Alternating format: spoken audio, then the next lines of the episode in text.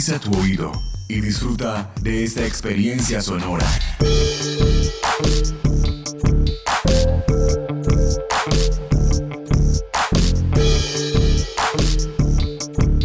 Este es un podcast UN Radio.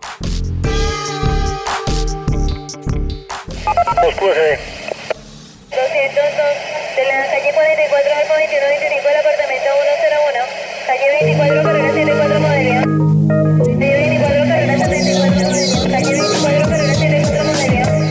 Relatos de gobierno urbano. Hay varios precios, patrón, de 6, de 7, de 8.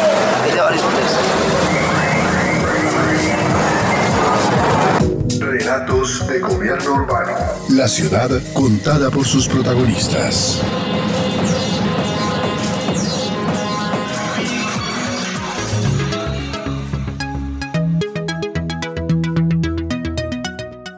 Soy de décimo, estudio en un colegio público que era en la localidad 16 de Puente Aranda y pues como eran mis clases antes de la pandemia eran mejores, o sea, uno aprendía más y estaba más concentrado, más pendiente y pues más activo. Y pues la verdad ahora las clases son muy aburridas, virtualmente son o sea, no, no, nos concentramos, no estamos activos y hay cosas que mandan, o sea, sin explicación ni nada.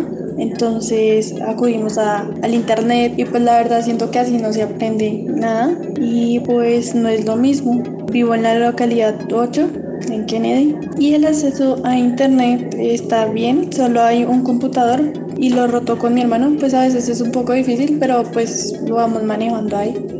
Como Nicole, 10 millones de estudiantes de educación básica y media en Colombia están recibiendo clases virtuales como consecuencia de la cuarentena declarada por el gobierno nacional. 8,1 millones de jóvenes pertenecen a instituciones públicas y al menos otras 2 millones a escuelas rurales de Colombia, tanto públicas como privadas. De acuerdo con el Ministerio de Educación Nacional, cada estudiante debe cursar tres años de preescolar, prejardín, jardín y transición, nueve de educación básica, grados del 1 al 9, y dos grados de educación media, grados décimo y 11. Son 14 años en total para obtener el diploma de bachiller.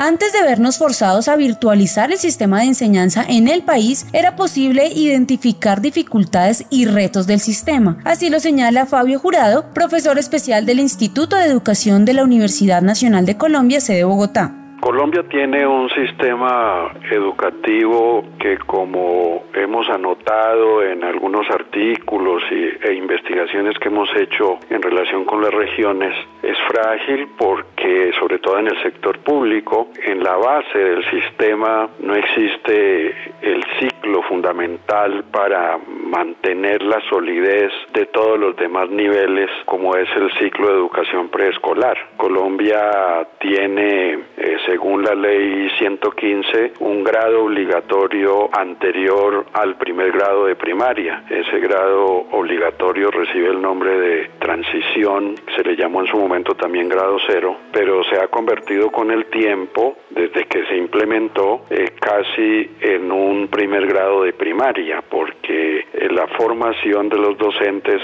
en el sistema educativo también es muy débil y se ha creído que los niños de cuatro años de edad tienen que aprender a leer y escribir y aprender los números eh, y hay una cierta visión de lo que son los currículos tradicionales en esa etapa tan temprana eh, y que es tan decisiva para el desarrollo del pensamiento de todas las personas, sistema educativo colombiano. Y luego en la parte superior también tenemos otro vacío y es la ausencia de educación media como ciclo diversificado. Entonces vemos esa fragilidad allí en la base con la ausencia de educación preescolar, con el perfil que caracteriza a este ciclo y en la parte superior lo que llamamos la educación para los jóvenes en la última etapa, la etapa previa a la educación superior o a la educación ya para afrontar los retos relacionados con el trabajo. Se trata de dos grados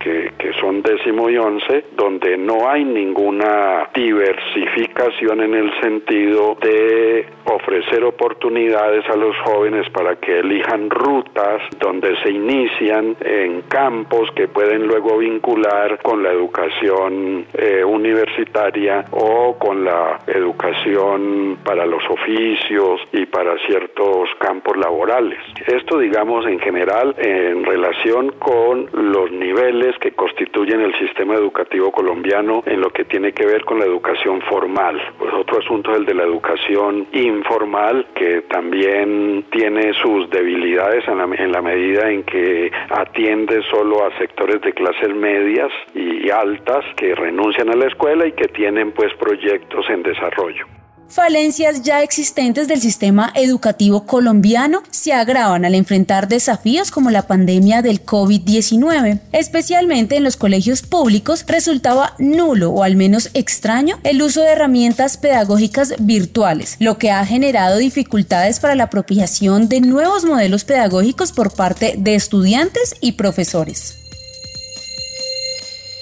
Actualmente estoy cursando el grado noveno en un colegio público ubicado en la localidad de Tebusaquillo. Una clase normal en mi curso antes del COVID era el profesor explicaba algún tema cuando nos dejaban actividades para realizar en el salón. Algunos gritaban, hacían desorden y otros era haciendo el trabajo. Íbamos al laboratorio cuando había laboratorio y asistíamos al salón de sistemas. Mis clases ahora son por Classroom. Primero que todo mis padres me tuvieron que comprar un computador para poder asistir a mis clases. Mis papás trabajan desde casa y muchas veces tienen que estar en reuniones y tuvieron que comprar un nuevo equipo para poder estar en mis clases. Usualmente nos envían links por Classroom para poder asistir a las clases. Cuando nos tienen que mm, explicar algo o cuando son nuevos temas, eh, nos envían un link, asistimos o como clases como español o sociales que nos envían el link y nos encontramos una vez por semana para explicar tema y dejan trabajo. La plataforma de Classroom nos permite subir las mismas actividades para cada clase. Entonces los profesores revisan las, mm, las actividades y nos mandan un correo avisándonos de cuál fue nuestra valoración en esa mm, actividad y nos escriben nuestro desempeño frente a la actividad.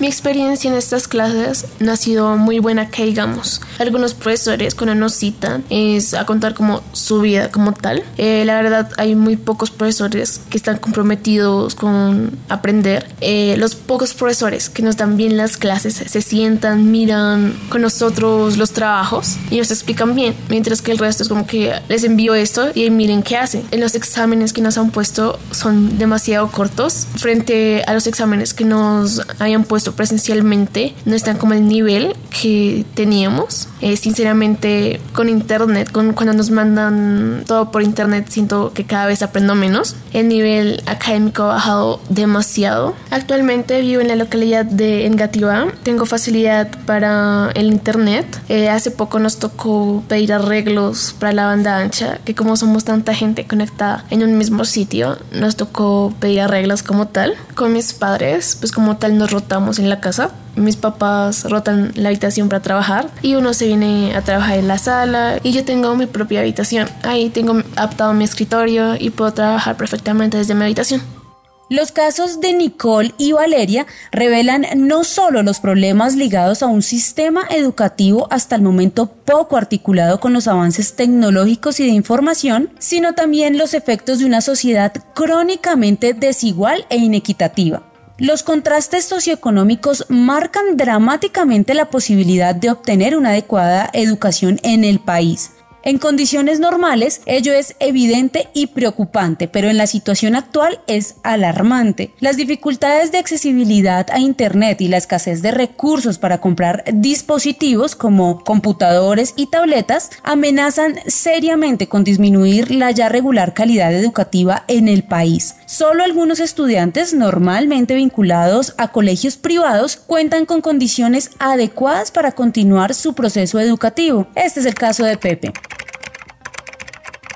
Yo estudio en un colegio privado y antes nosotros teníamos clases en presenciales en el en pues en el edificio y todo eso, pero ahora como por eh, la situación del coronavirus, entonces nos tuvimos que pasar a aulas virtuales y estamos haciendo las clases por Zoom y pues yo he sentido que está muy bien organizado todo y a comparación de cómo estaba antes, la diferencia es que antes pues nos podíamos ver con los compañeros y los profesores y podíamos hablar y todo eso eso, pero ahora ya no tanto. Eso es lo único que ha cambiado muy así, pero del resto ha estado para mí todo muy bien organizado y me pareció que lo están manejando muy bien. El panorama en algunos colegios privados es diferente. Los jóvenes no han cambiado mucho sus rutinas. A pesar de que ya no asisten a clases en salones físicos, sí continúan viendo sus clases habituales haciendo las tareas y trabajos convencionales, en gran parte por sus buenas conexiones de Internet y porque en sus viviendas cuentan con espacios óptimos para desarrollar estas labores.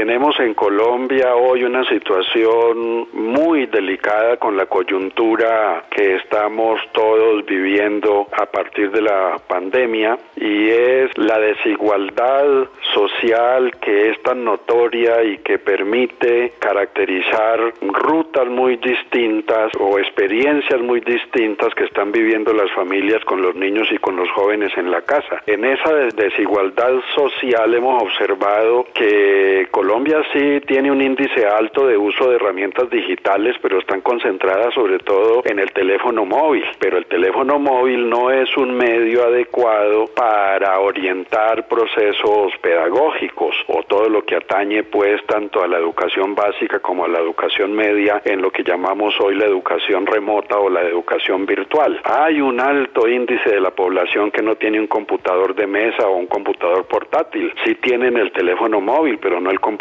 y no es lo mismo recibir información a través de un teléfono móvil que recibir información a través de un medio digital mayor que propicia interacciones más eh, naturales, más auténticas, como es el caso del computador de casa. Eso por un lado. Y por otro lado, pues todos sabemos que la conectividad es muy débil y llega a ser débil también incluso en las ciudades. Si es débil en las ciudades, imagínense ustedes en las zonas rurales como Guaviare, como Arauca, como Tumaco, como Putumayo, donde hemos adelantado trabajos con los maestros y que lo experimentamos nosotros con ellos, cómo se cae la conectividad de una manera tan intermitente que no permite realmente eh, lograr lo que se llama la educación remota y la educación virtual. Frente a esto hay, hay casos de maestros muy recursivos, esto tenemos que reconocerlo, que preocupados por la situación de sus estudiantes, como es en el caso de Guaviare en este momento, eh, diseñan talleres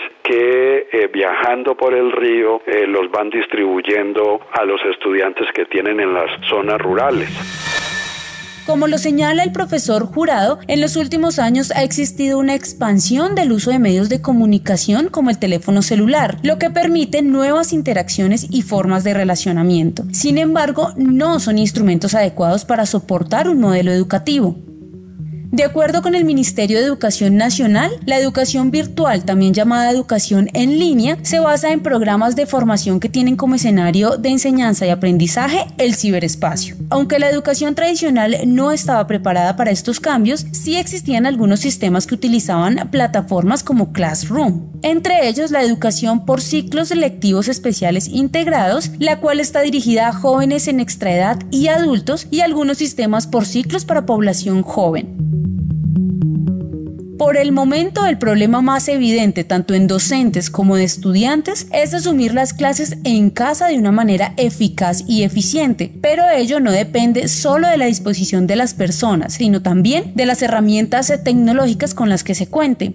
El Laboratorio de Economía de la Educación de la Universidad Javeriana estableció que 95% de los municipios del país no pueden utilizar la educación virtual porque ni siquiera la mitad de los estudiantes tienen computador e internet en su casa, sin contar con que miles de familias no tienen fluido eléctrico. E inicialmente voy a hablarles de cómo era pues mi forma de estudiantes del COVID, la cual consiste en que yo estudio en un colegio semi virtual ¿A qué me refiero con semi-virtual? Me tocaba ir solo un día a la semana que era para las tutorías de las materias. El colegio está ubicado en la calle 72 y es un colegio por ciclos. El tema virtual es una especie de evaluaciones virtuales llamadas módulos. Cada módulo tiene una tutoría de inicio, de explicación mediante un video y todo. Cualquier duda se resuelven en las tutorías de los días sábados, en mi caso, porque hay más horarios. Eso es antes del COVID-19. Ahora la metodología que estamos usando es exactamente igual, pero hacemos unas clases virtuales por medio de la plataforma Zoom. Adicional a esto, en mi casa, la cual queda en la localidad de Kennedy, pues el internet no es muy bueno, que digamos, porque al parecer todas las familias están conectadas a esa hora. A las 6 de la tarde son mis tutorías, eh, los días lunes, miércoles y jueves. También me toca turnarme el computador con mi mamá y con mi hermana que también trabajan es un poco pues apretado el horario también del computador y el internet. Las clases virtuales me, me, gustan más de hecho que las presenciales porque uno se puede expresar mejor. ¿Por qué? Porque uno puede hablar por audio o por video. Nosotros los estudiantes nos sentimos más seguros hablando solo por audio porque no están los demás compañeros mirándolo fijamente a uno, que alguien se vaya a burlar. Se evitan muchas cosas. Curiosamente, un sistema relativamente marginal en el país resulta hoy una experiencia de la cual se podría extraer importantes aprendizajes ni los docentes, ni los estudiantes, ni las familias, ni los agentes gubernamentales del Ministerio y de las Secretarías de Educación estaban preparados para afrontar esta situación de la educación relacionada con la suspensión de las sesiones presenciales. No había una preparación, no se había avisorado que esto podría venir para estar eh, pues formados y saber responder como lo han hecho en otros países del mundo como los países asiáticos, los países europeos, que se habían, habían adelantado mucho porque se consideran las dos modalidades eh, en una relación muy dialéctica, muy interdependiente, la modalidad presencial y la modalidad virtual, de lo cual habría también que distinguir en la modalidad virtual tanto la presencialidad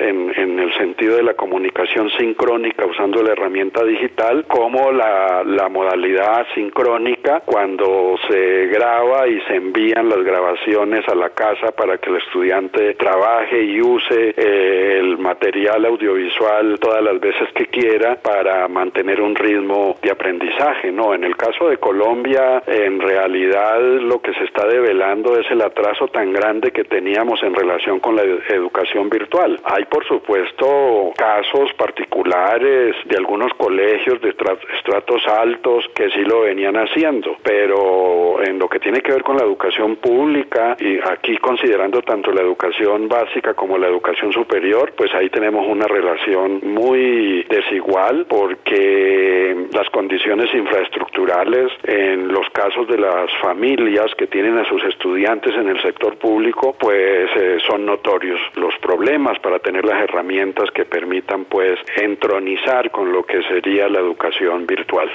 El profesor jurado señala varias deficiencias y la falta de preparación para afrontar la virtualidad obligada. Esto muestra una serie de problemas no solo presentes en Colombia, sino en varios países latinoamericanos. De acuerdo con las pruebas del Programa para la Evaluación Internacional de los Alumnos PISA de 2019, los nueve países latinoamericanos evaluados obtuvieron una clasificación inferior a la del promedio de países de la Organización para la Cooperación y el Desarrollo Económico OCDE. Para el caso colombiano, el 40% de los estudiantes obtuvieron bajos resultados en las tres pruebas centrales, lectura, ciencias y matemáticas. En total, 8.500 alumnos de 250 colegios públicos y privados fueron evaluados el año pasado, obteniendo los resultados más bajos de la organización. El economista Ángel Pérez Martínez, experto en educación, presenta un panorama sobre esta materia.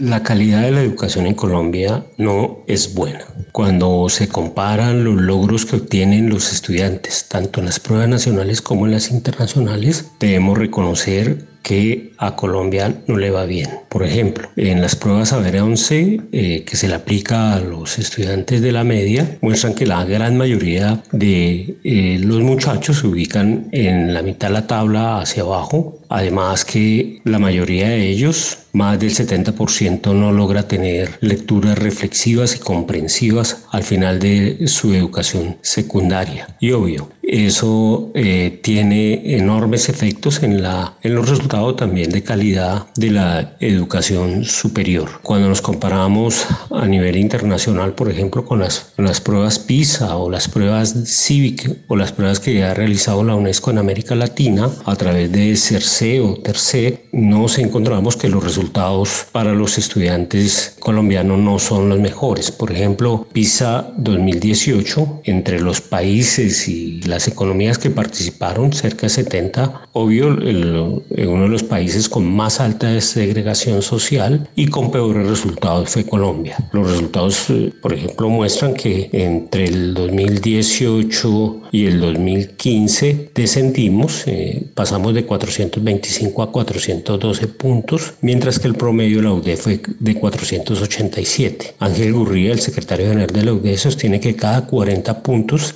equivalen más o menos a un año adicional de escuela en los estudiantes. Insisto, Colombia, los estudiantes colombianos obtuvieron 412 frente al promedio de la UD que fue de 487 puntos. Además, también cuando nos comparamos internacionalmente, nosotros tenemos que reconocer que el gasto por estudiante en algunos casos es 3, 4 y hasta 5 veces menor al que hacen países más desarrollados. Como sé que a algunos no les gusta medir la calidad o, tienen críticas frente a las pruebas estandarizadas tipo Saber o tipo PISA, también hay que recordar pues que al interior del país los jóvenes desertan del sistema educativo, que es sinónimo de mala calidad del sistema. Los jóvenes en Colombia son los que mayores tasas de desempleo tienen, los que mayor criminalidad tienen también y recordemos hechos tan lamentables como que uno de los días en los cuales más nos matamos entre nosotros nosotros es el Día de la Madre o el día anterior al Día del Amor y la Amistad. Nuestros comportamientos ciudadanos, nuestra participación democrática muestran de alguna manera que nosotros tenemos falencias en el sistema educativo en general.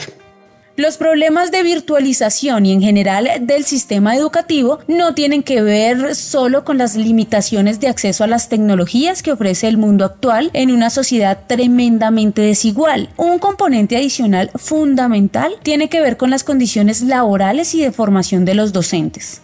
El Banco de la República en el año 2017 publicó un estudio sobre quiénes son los docentes en Colombia. A partir de la información sobre las plantas de personal docente del Ministerio de Educación Nacional y de los resultados en las pruebas ABEL 11, se indicó que en el país había 318.655 docentes oficiales. De estos, 299.017 se desempeñaban en actividades docentes y 19.638 en cargos directivos. Adicionalmente, 261.297 maestros tenían nombramiento en propiedad y 57.358 nombramientos provisionales.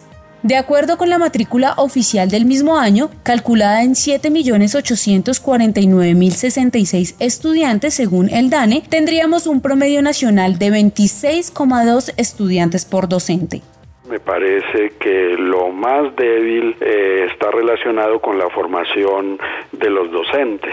Esta debilidad se acentúa mucho más en los territorios de la periferia, es decir, eh, en la zona del Pacífico, del Caribe, de la Orinoquia y la Amazonia, donde los docentes que ejercen han cursado licenciaturas a distancia con una calidad deplorable porque lo hemos vivido en el trabajo que hemos hecho en todos estos territorios y sobre todo cuando hemos ofrecido la oportunidad de ofrecer la maestría en educación y nos ha permitido inferir que se requiere de un primer año de alfabetización en lectura y escritura académica para los docentes de estos territorios eh, que luego poco a poco se van engranando con lo que es la formación a nivel avanzado como son las maestrías. Lo tenemos ahí pues un panorama que nos preocupa mucho porque no hemos estado en todos los territorios con el programa de la maestría, pero en donde hemos estado sí hemos descubierto pues que hay en el fondo una debilidad en los pregrados que han cursado los docentes de estos territorios. También esto se da en las ciudades grandes, también en las ciudades grandes ha habido estos programas de licenciatura y cada vez que tenemos la oportunidad de interactuar con los maestros observamos esa debilidad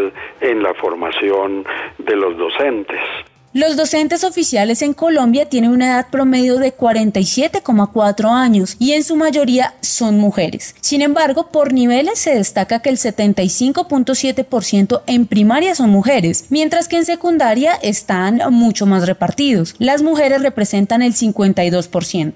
El 91,9% de los docentes tiene título profesional y el 9% son normalistas y técnicos o tecnológicos. El 41,1% tienen títulos de posgrado. No obstante, en la gran mayoría de casos existen falencias en su formación, en lo ateniente a medios de educación virtual, a lo que se suma nuevamente la imposibilidad de acceder a plataformas diseñadas para dichos efectos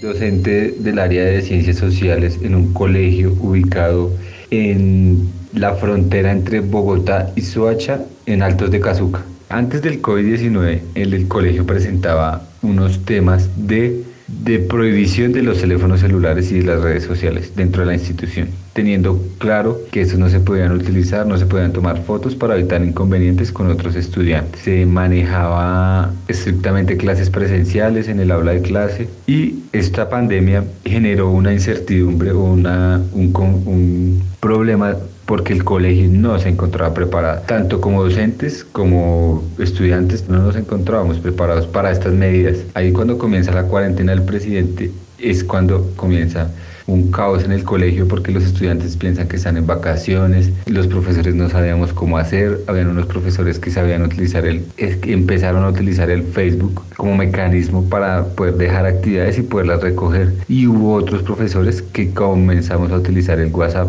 que fueron las herramientas que se utilizaron. Ahí en esa semana fue como de ordenamiento básicamente de cómo íbamos a hacer y generar como unas pequeñas capacitaciones acerca de cómo se van a llevar a cabo las clases. Viendo las necesidades y la población a la que se le está llegando, se decidió tomar el WhatsApp. Y esas medidas fueron porque, primero, muchos de los estudiantes, pues como tienen un convenio con Suacha, no cuentan con acceso a Internet. Muchos de los estudiantes que hoy nosotros les estamos dando clases en el colegio, recargan diariamente un plan de datos de dos mil, mil pesos para poder recibir la información. Y básicamente la información es una guía y un pequeño video explicativo que realiza cada profesor.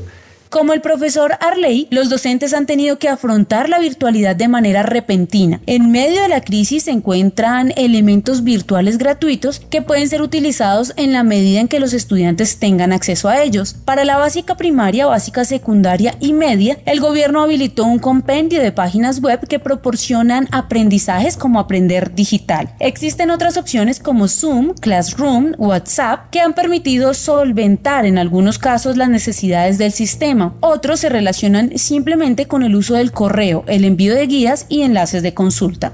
Cuando recién comenzamos, nosotros comenzamos fue enviando actividades. Em, empezamos a enviar actividades, fue la primera semana y media a lo que ya se hicieron la cancelación de clases. Enviábamos actividades para que realizaran tipo talleres y esos talleres iban acompañados con links, links de YouTube, links de, de diferentes páginas que nos podían servir para hacer una explicación. Pero ¿qué pasó? Nosotros pusimos fechas límite de semana y media, más o menos. Y al final los papás con los chicos se colgaban las actividades de todas las asignaturas. Entonces ahí vimos que teníamos, bueno, íbamos a tener un problema con la entrega de esas actividades. Los papás empezaron a quejar que no les gustaba el, medio que estábamos utilizando. Entonces yo a, manera personal empecé a utilizar la plataforma Zoom para hacer clases virtuales, porque bueno, nunca se me ha dificultado la eh, sistemas. Lo que yo empecé a hacer fue mis clases contactándolos a, a los papás para que se hicieran cargo de, de meterse a los links para que nos pudiéramos ver con los estudiantes, con los hijos de ellos. Funcionó perfecto. Yo era el menos estresado de todo el plantel estudiantil, el menos. Yo, por ejemplo, en clases presenciales tengo una hora diaria con cada curso y repito todos los días de la semana. Pero lo que yo estaba haciendo con Zoom era hora y media diaria con dos cursos y al otro día con tres cursos. Volví a repetir al siguiente día los dos cursos y así tres cursos, dos cursos, tres cursos, dos cursos. Para mí era excelente, no les dejaba casi casi tarea porque todo lo hacíamos dentro de clase, ya lo que ellos les compete era estudiar. estudiar y estudiar. Después de eso, eh, pues mis compañeros seguían recibiendo muchas críticas, mm, bastante, porque ellos no se quisieron, eh, no quisieron actualizarse con, con, una plataforma ya virtual. Uno el que está pidiendo más actividades, más cosas, más por hacer. Y yo lo veo de diferente punto. Mi otro punto es que ellos, eh, ese papá o esa mamá está pidiendo más actividades sin tener en cuenta lo que estamos viviendo en este momento en el país y en todo el planeta. ¿sí? Yo prefiero que la familia esté unida fin de semana o de lunes a viernes en la tarde y no tener los chicos en vía actividades y actividades y actividades sin ningún sentido que no se preocupen si hay alguna actividad, que no se pongan el día domingo, 7 de la noche, que el niño o la niña diga, tengo una actividad por hacer y no la he hecho, y se convierta en violencia intrafamiliar. El profesor Rafael tiene gusto y afinidad con los sistemas, lo que facilita su relacionamiento con la virtualidad, pero no todos los docentes cuentan con las mismas facilidades. Para muchos, esta situación ha sido fuente de estrés laboral. En Colombia se han hecho diversas investigaciones acerca de la afectación a la salud mental derivada de la profesión de maestros, lideradas especialmente por universidades, las cuales han arrojado como resultado una incidencia directa de factores estresores como la forma de contratación, la remuneración, la presión interna por evidencia de resultados, además de las condiciones de salud, la edad y en general las condiciones a las que es sometido el docente en su labor. La psicóloga Irene Rodríguez, experta en educación, analiza esta situación.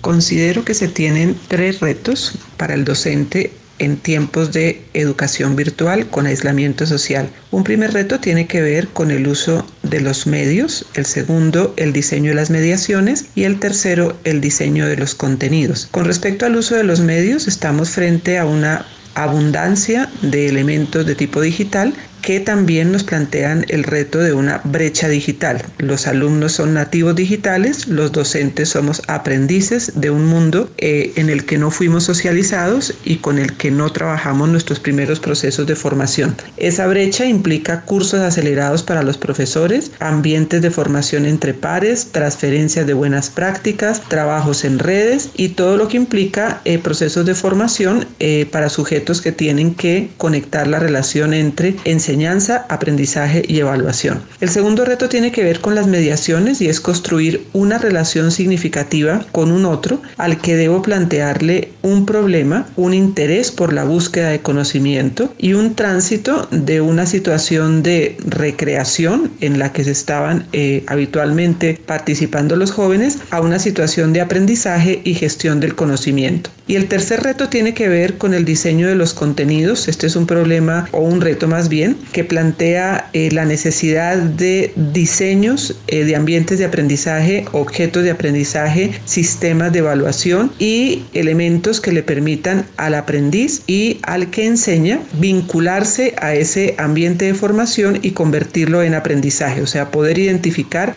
qué es lo que aprendí, qué usos puedo hacer de ese conocimiento o qué uso puedo hacer de esos contenidos y meternos en el campo del diseño gráfico, todo el uso de las eh, simulaciones, prototipos y demás que le dejarán al mundo una gran cantidad de contenidos dentro de un gran repositorio global en el que aprender eh, será una experiencia en la que seremos sujetos más autónomos, mejores creativos de ambientes de aprendizaje y mejores diseñadores de preguntas y problemas que respondan eh, problemas del contexto. Pero no solo los estudiantes y docentes de educación básica enfrentan estos retos. La educación superior también presenta dificultades, sobre todo en términos de conectividad. Si bien en Colombia se venía trabajando hace muchos años, el salto que hubo que dar hacia una virtualidad completa en estos momentos, eh, pues era algo que nadie se esperaba y para lo que no estábamos eh, preparados sin duda. El tema que quizá Carisma ha trabajado más en los últimos años ha sido cómo incorporar algo de tecnología a la educación rural en, en condiciones bastante complejas, en donde nosotros hablamos que hay una especie como de conectividad híbrida, porque si bien la conectividad a Internet es mala, existe porque al menos llega algo de, celular, digamos de conectividad celular. Sin el problema en todo caso es que no todo el mundo lo tiene y que es costoso. A veces hay Internet porque a veces por algún motivo lo hay, pero no siempre. Y los equipos que hay pues son pocos. Sin embargo, y a pesar de todas esas circunstancias, los chicos, por ejemplo, hemos visto una penetración de celular muy alta y muchos de los niños, o muy, pues digamos, muy alta para las condiciones, y muchos de los chicos incluso tienen algún tipo de celular. Entonces hemos podido trabajar con computadores que la escuela tiene, con las tablets que en alguna época repartieron y con celulares de los chicos y buscar hacer un aprovechamiento de lo que se llaman las redes locales, que es poner un servidor dentro de la escuela que da una señal a través de los, de los modem, por ejemplo, para poder acceder a lo que se encuentra dentro del servidor. Muchas de esas escuelas no tienen internet o no lo tienen permanentemente como mínimo. Entonces, cuando hay internet o cuando, por ejemplo, los, los profesores pueden ir al casco urbano y bajar allí contenidos, lo llevan a la escuela, lo llevan al servidor, lo cargan. Y hay un intercambio de información con los equipos que los chicos jueguen, hagan. Eso les ha permitido a muchos profesores hacer cosas con tecnología. Carolina Botero, directora de la Fundación Carisma, explicaba el difícil panorama de la conectividad en el país y cómo esto afecta a los distintos sectores. La educación superior también es parte de estos retos y algunos gozan de buenas herramientas y otros no. Mi primera impresión eh, fue pensar en los parciales. Eh, los parciales en clases presenciales son en dos horas, papel, lápiz y hacer unos ejercicios y entregarlos. Eso, desde mi perspectiva, creo que eso viene con unas dinámicas de cómo se maneja la clase a lo largo de un corte, que es dos horas recibiendo la información que nos da el profesor y nosotros eh, estudiando en la clase y en la casa o en, en los horarios fuera de la clase eh, haciendo más ejercicios y no sé si esa forma de evaluarnos aplica para este contexto. He tenido la suerte de que muchos profesores se han dado cuenta de esto y he tenido parciales de mucho más tiempo, eh, parciales donde los puntos ya no van tan enfocados a esas dinámicas que teníamos en las clases presenciales, sino más a evaluarnos nuestra motivación propia. También entiendo que mi perspectiva está sesgada pues por el privilegio que tengo de tener un espacio propio para estudiar, de tener una buena conexión a internet, un buen equipo y entiendo que muchos de mis compañeros no tienen esos privilegios y, esos medios por los cuales llevar a cabo la, una educación em, integral. Mi experiencia con las clases virtuales, digamos que yo las centraría en tres puntos principales. La primera que tiene que ver con las condiciones técnicas, es decir, el poder eh, recibir el sonido y la imagen de manera adecuada y podernos comunicar en tiempo real. Eh, ahí se han presentado algunos obstáculos porque a veces la red está sobrecargada, a veces el tipo de conexión que pueden tener los chicos en la casa, digamos, no es eh, suficiente o porque está compartida. El segundo elemento que yo señalaría como desafío es poner un ritmo más ágil en, las clases. Digamos que eso también para mí ha sido un aprendizaje porque, digamos, el, el ámbito virtual exige que haya una dinámica, digamos, eh, mucho más marcada en términos de tiempos y eh, actividades. Entonces, que la clase tenga un ritmo adecuado, que no haya periodos demasiado largos en un mismo asunto. Entonces, poder tener distintos tipos de actividad a lo largo del periodo que comprende la clase para, digamos, poder tener la atención de los, de los estudiantes. Eh, y el tercer elemento diría yo que es eh, un poco el estado de ánimo, lo que tiene que ver con la disposición no solo intelectual, sino también emocional. En las circunstancias que estamos viviendo de la, de la cuarentena, pues obviamente ese estado de ánimo muchas veces no es el, el más adecuado para, para una clase. A veces los chicos tienen dificultades en la casa o están en espacios compartidos en donde no se pueden concentrar o tienen eh, dificultades eh, económicas o de otro índole y entonces eso hace también que la disponibilidad para el aprendizaje y para las clases sea distinta y eso es algo digamos a lo que cual también yo he aprendido a ponerle atención. El estudiante Juan y la profesora Diana presentan un panorama desde su experiencia en la educación superior. Con todo, parece claro que la pandemia hace evidente la necesidad de pensar la estructura del sistema educativo y sus métodos de enseñanza, además de impulsar a funcionarios, docentes y estudiantes a flexibilizar los medios tradicionales de educación.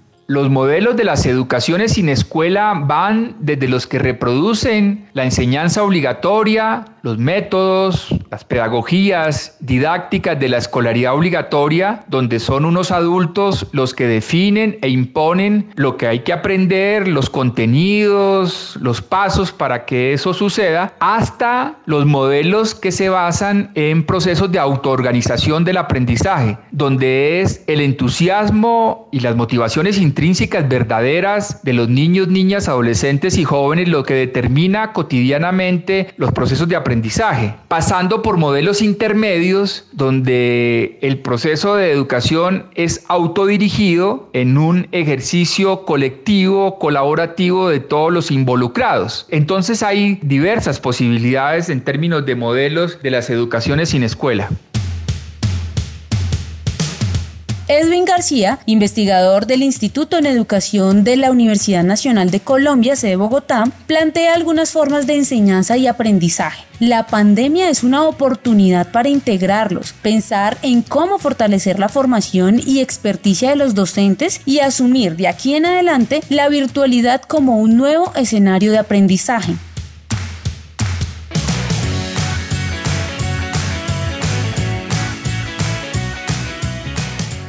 El cambio brusco al que nos hemos visto abocados hoy hace evidente la necesidad de incrementar sustancialmente los presupuestos y los esfuerzos destinados al proceso educativo en Colombia. Un enorme reto para un gobierno y una sociedad donde se empieza a debatir si herramientas como el Internet y el acceso a medios tecnológicos deberían considerarse un derecho fundamental. Los instrumentos de la tecnología, sin embargo, no lo son todo. Parece imperioso resaltar, revalorar y fortalecer, así como los servicios de salud, la labor docente como puntual del desarrollo económico, social y cultural del país.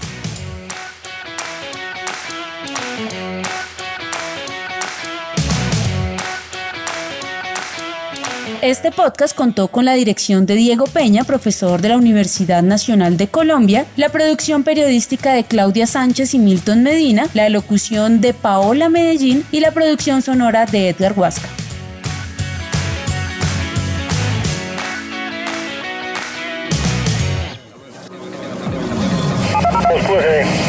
Este podcast es una producción del Instituto de Estudios Urbanos de la Universidad Nacional de Colombia en alianza con UN Radio. Calle 24, carrera 74 modelo. Calle 24, carrera 74 modelo. 91 apartamento 102 del interior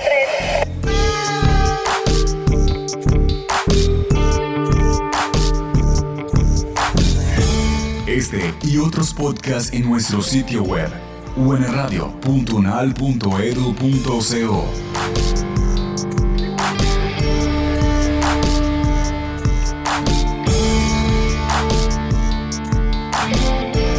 Universidad Nacional de Colombia, proyecto cultural y colectivo de nación.